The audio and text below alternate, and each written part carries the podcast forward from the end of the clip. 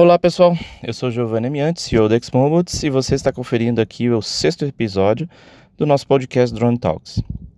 Bem, hoje nós vamos falar aí sobre a relação entre segurança e certificação aeronáutica. É claro que você já deve ter ouvido falar que aviões é um, são um dos meios de transporte mais seguros do mundo. Né? Certamente isso é, todo mundo aqui já deve ter ouvido isso. Mas você consegue dizer exatamente o porquê disso? Eu te conto. É por causa de algo chamado meios de mitigação de risco, que são os meios de evitar catástrofes e tudo isso formado por inúmeras horas de engenharia em estudos, investigações, categorizações e análise das mais diversas possíveis é, relativas à causa de um acidente e às fontes das falhas. Isso é bem fácil da gente perceber quando, por exemplo, olhamos os números de, em pesquisas que mostram o quão maior é o número de acidentes e mortes causados por carros no, e motos, por exemplo, né, outros meios de transporte. Ou seja, é, esses meios de mitigação são muito importantes no desenvolvimento das aeronaves é, para garantir a segurança maior desse meio de transporte.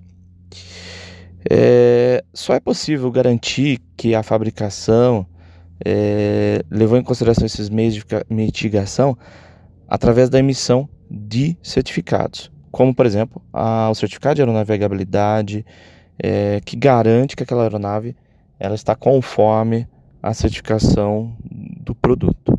Né? É, e esses certificados, né, o certificado de projeto, e o certificado de, e o certificado de produto, eles são emitidos por autoridades regulamentadoras, né? É, ANAC, DCEA, Anatel, né? principalmente no caso de aeronaves, ANAC. É, basicamente são esses certificados que garantem aí que o equipamento é, foi avaliado e que tem capacidade técnica operacional uh, para se operar seguramente. E obter esses certificados e autorizações de nível de segurança é algo bem complexo. Você sabia mesmo que você sabia que mesmo antes da elaboração de um projeto do sistema, os órgãos regulamentadores eles fornecem uma lista para gente muito longa é, de exigências para que sejam cumpridas na etapa de projeto e na etapa de é, certificação. No contexto de certificação de sistemas, essas inúmeras exigências são que chamamos de requisitos e meios de cumprimento. É, são eles que definem aí o nível de segurança a ser alocado pelo, a, pelos sistemas, levando em conta suas capacidades, complexidades e contextos operacionais. Os meios de cumprimento é, determinam a forma de se comprovar que tal padrão foi alcançado depois de vários ensaios, análises, revisões técnicas, entre muitos outros meios. É, mesmo sendo estabelecido pelas uh, autoridades nacionais do Brasil, né, é, esses requisitos geralmente eles são baseados em padrões internacionais, ou seja, uma uniformização, que são decididos em convenções realizadas por especialistas do mundo inteiro, que se encontram aí regularmente, é, sempre com o objetivo de manter o nível de segurança do setor aeronáutico. Claro, sem prejudicar o desempenho e a funcionalidade dos equipamentos uh, do setor. Depois que o fabricante é, fez os análise né, e os ensaios dessa extensa lista de requisitos e meios de cumprimento, é, ela passa a, a, a, implantar isso no projeto, visando esse cumprimento de requisitos. Né? Muitos desses requisitos são avaliados previamente, né, já na primeira concepção do produto, para que o produto, quando finaliza esse, uh, o desenvolvimento, ele finaliza atendendo a todos os requisitos. É...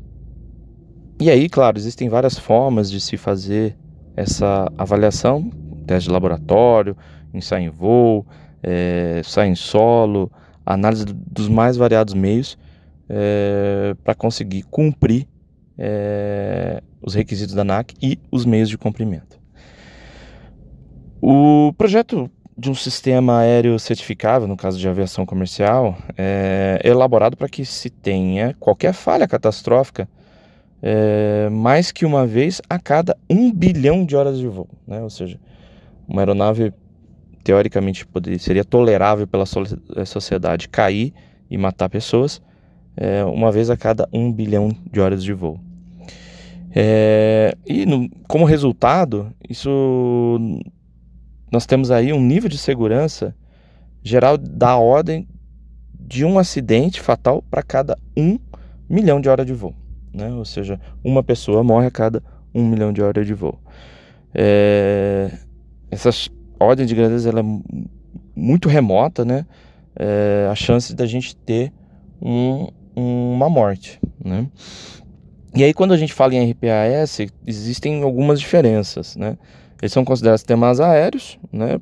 Como qualquer outro, e por serem regulados pelos mesmos órgãos que regem a aviação convencional, é, e considerando que a variedade dos sistemas, das operações dos RPAS, é, fez com que tivesse um novo meio de mitigação de riscos, que é um regulamento específico é, para garantia da nível de segurança, ou seja, um regulamento específico para drones.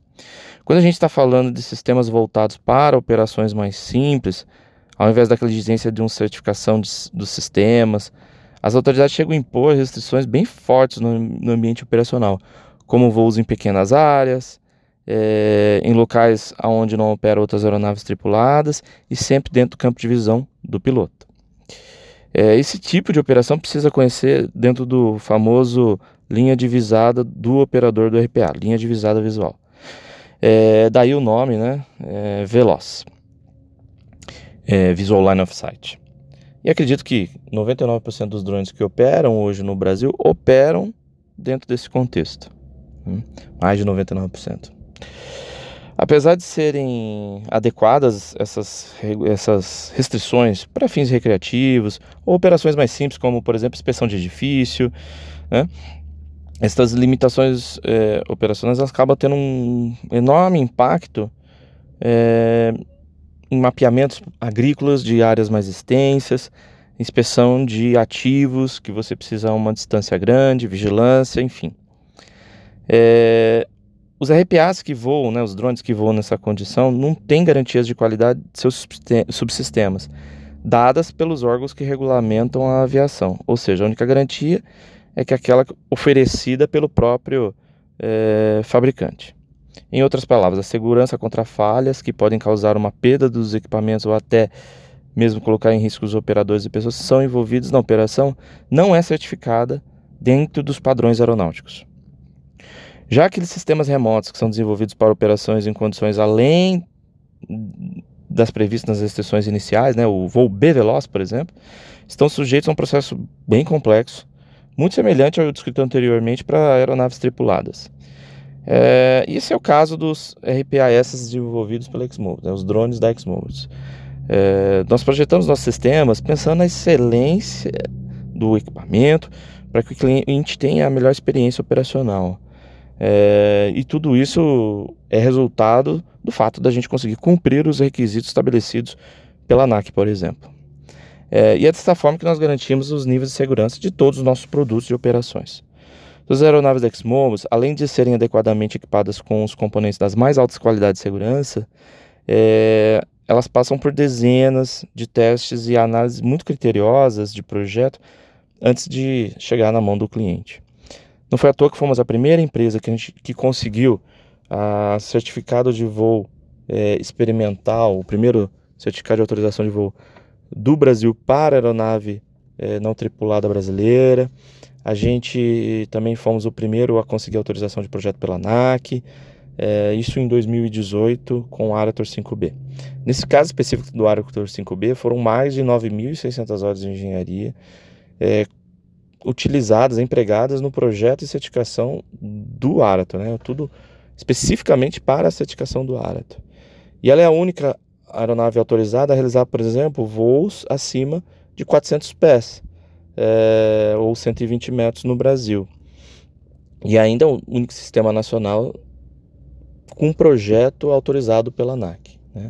sendo um dos poucos do mundo é, a ter projeto autorizado por uma agência certificadora.